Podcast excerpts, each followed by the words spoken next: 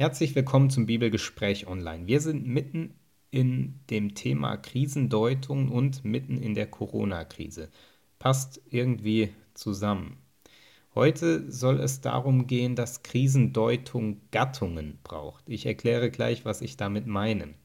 Was wir das letzte Mal ähm, gesehen haben und beobachten konnten, war, dass in den biblischen Texten Krisen ganz unterschiedlich gedeutet werden. Wir hatten uns elf verschiedene Varianten, wie Krisen gedeutet werden, ähm, kurz angeschaut. Es gibt in den biblischen Texten deutlich mehr oder man könnte die einzelnen Dinge anders akzentuieren.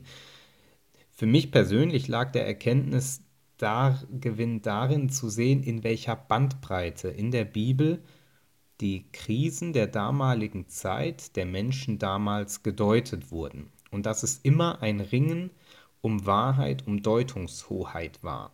Das erleben wir heutzutage auch in Echtzeit, wie um die richtige Deutung der Krise gerungen wird. Wenn man sich die verschiedenen Deutungen in der Bibel anschaut, dann ist zu entdecken, und darum geht es heute, dass diese Deutungen sich nicht nur inhaltlich unterscheiden, sondern auch formal. Was meine ich? Eine Krise kann in einem Geschichtsbuch oder wird in einem Geschichtsbuch anders gedeutet werden als in einer Autobiografie oder anders als in einem Gedichtband oder in einem Film, in einer Erzählung oder in kurzen Lehrsätzen. Wenn wir auf unsere Zeit zurückschauen und ähm, als Krisenbeispiel meinetwegen den Zweiten Weltkrieg nehmen, dann können wir über den Zweiten Weltkrieg lernen, indem wir Geschichtsbücher lesen, Dokumentationen im Fernsehen anschauen, Autobiografien lesen, Erzählungen lesen, Gedichtbände lesen oder auch in den ähm, äh, Erzählungen und Narrationen der älteren Generation, die sich dann oft auch in kurzen Lehrsätzen ausdrückt was man aus dieser Zeit äh, gelernt hat, welche Lebensweisheiten daraus entstanden sind.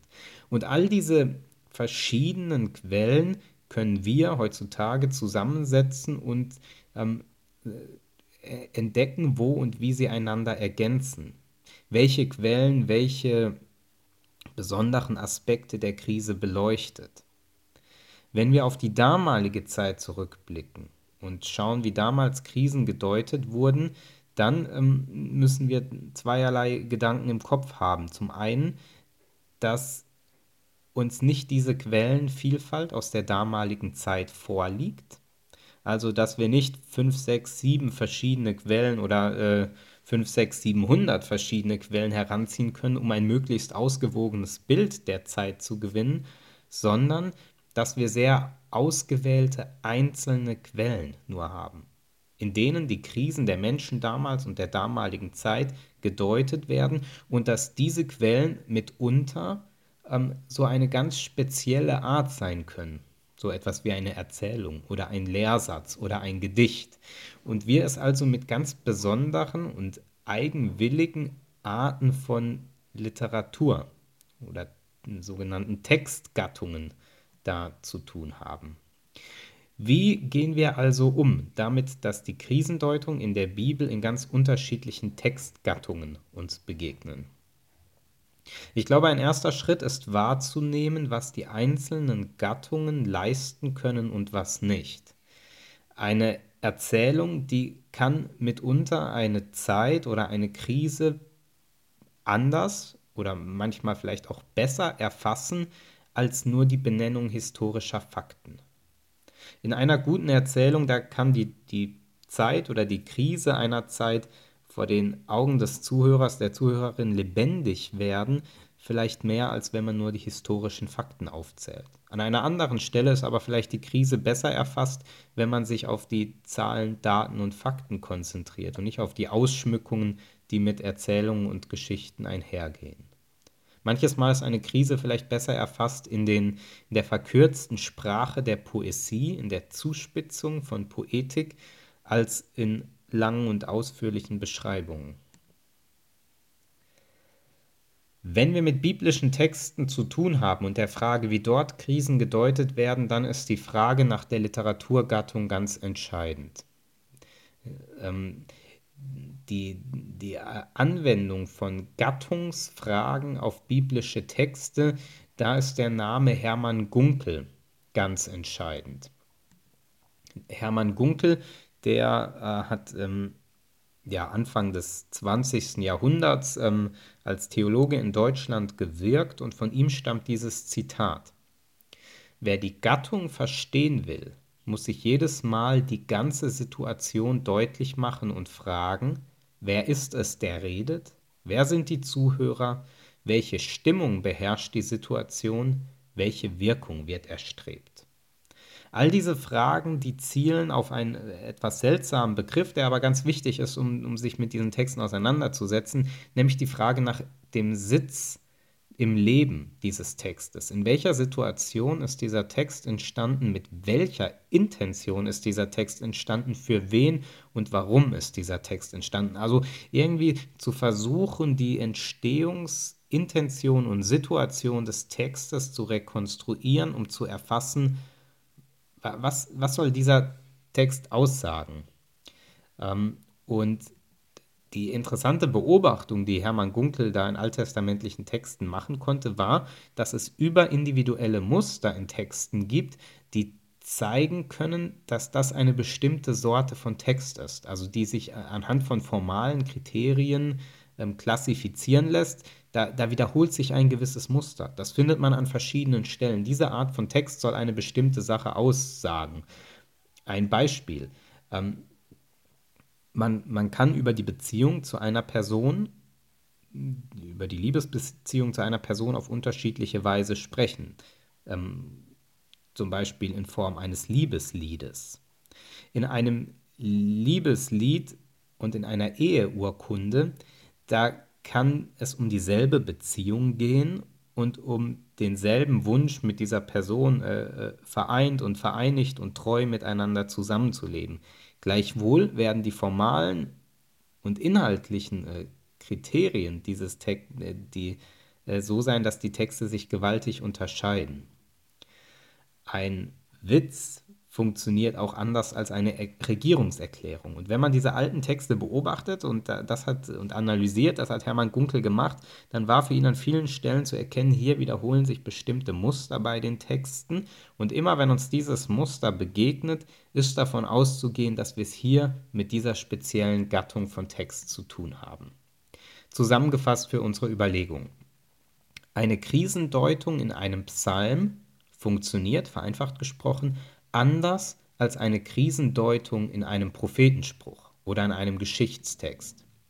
Es ist also bei allen biblischen Texten und Deutungen immer danach zu fragen, mit was für einer Sorte Text hat man es zu tun. Krisen werden in poetischen Texten anders behandelt als in theologischen Texten. Sprachmittel und Motive prophetischer Rede arbeiten anders als die Reflexion in zum Beispiel der Briefliteratur im Neuen Testament. Warum ist das wichtig? Weil mit den verschiedenen Gattungen verschiedene Intentionen verbunden sind. Und eine unkritische Übertragung auf die Krisen im Heute kann da viel Verwirrung stiften. Ein Beispiel. Es gab damals, das lässt sich äh, gattungsmäßig aufzeigen, viele Apokalypsen. Also das, was wir in der Bibel, in der Offenbarung haben, das ist gattungsgeschichtlich ähm, eine Apokalypse. Gab es viele zur damaligen Zeit. Und wenn man diese vielen verschiedenen Apokalypsen der damaligen Zeit analysiert, dann wird deutlich, dass die oft ein bestimmtes Ziel verfolgen. Ähm, und zwar ging es darum, Menschen in einer sich ihnen bedrängend darstellenden Situation Mut zuzusprechen.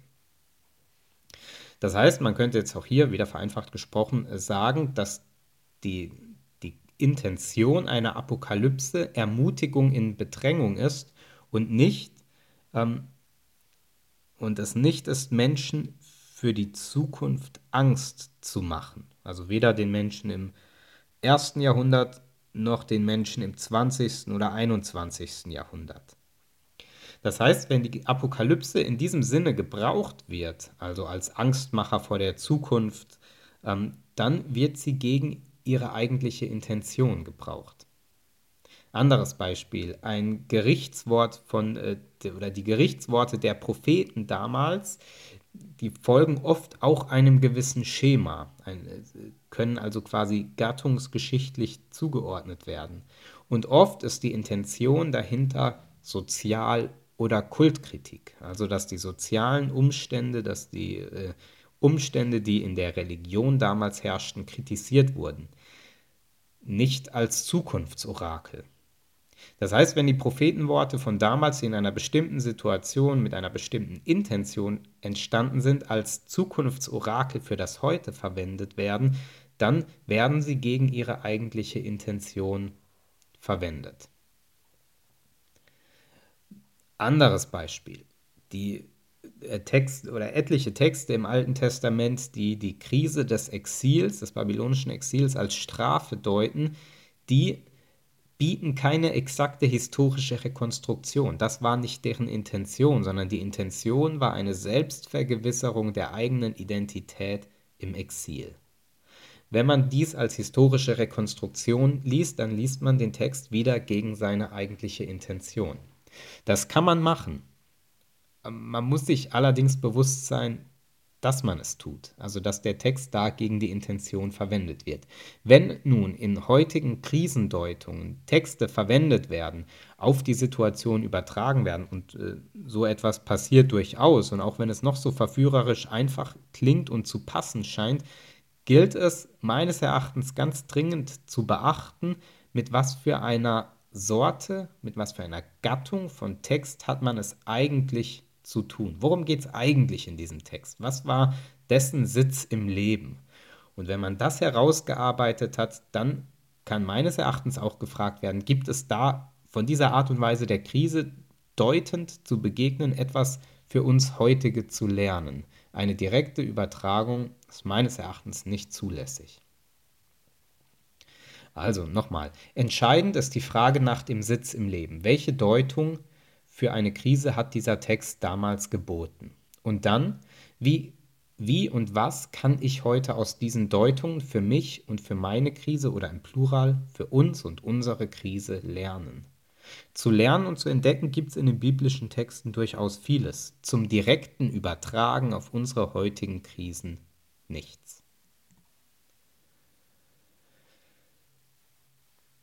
Das heißt, die in dem Moment, wo wir mit den Deutungen der biblischen Texte arbeiten, da lesen und interpretieren wir, da entdecken wir den Text in seiner Zeit und lernen von den Deutungen. Und das, was wir lernen, das, was uns umgibt und umtreibt, das ist das Material, mit dem wir unsere Krisen heute deuten. Gleichzeitig machen die Krisenerfahrungen ja etwas mit uns und lassen uns lernen und verändern auch unsere Erfahrung, sodass wir in einem beständigen Spiel des Neulernens, des Dazulernens, des Deutens und Interpretierens und Neudeutens und Neulernens sind. Und statische Deutungen meines Erachtens ähm, deshalb wenig hilfreich sind, weil sie die Dynamik der Situation von, von Krisen und von Dazulernen und immer wieder Neudeuten nicht gerecht werden. Das heißt, als Menschen befinden wir uns beständig in wechselseitigen Lern- und Deutungsprozessen. Krisendeutung mit der Bibel ist keine Einbahnstraße unumstößlicher Wahrheiten, sondern ein Deutungs- und Lernprozess. Ja, man könnte sagen, Krisendeutung mit der Bibel ist eine didaktische Frage. Also die Frage, was, was und wie kann ich da lernen und keine direkte Übertragung, da steht's und so ist das. Als, als kleiner Ausblick für, für das nächste Bibelgespräch, das wurde mir in der Vorbereitung nochmal deutlich. Bei allem, was es in der Bibel an Krisendeutungen gibt, ist das meines Erachtens doch deutlich nachgeordnet gegenüber dem, dass in der Bibel immer wieder, wenn von Krisen die Rede ist, die, der, der tiefe Glaube und die Hoffnung und die Erfahrung zum Ausdruck kommt, dass Gott hilft in Krisen. Dass die Deutung nicht so wichtig ist wie die Erfahrung der Hilfe. Darum soll es beim nächsten Mal gehen um Gottes Hilfe in Krisen. Für heute sage ich vielen Dank fürs Zuhören und bis bald.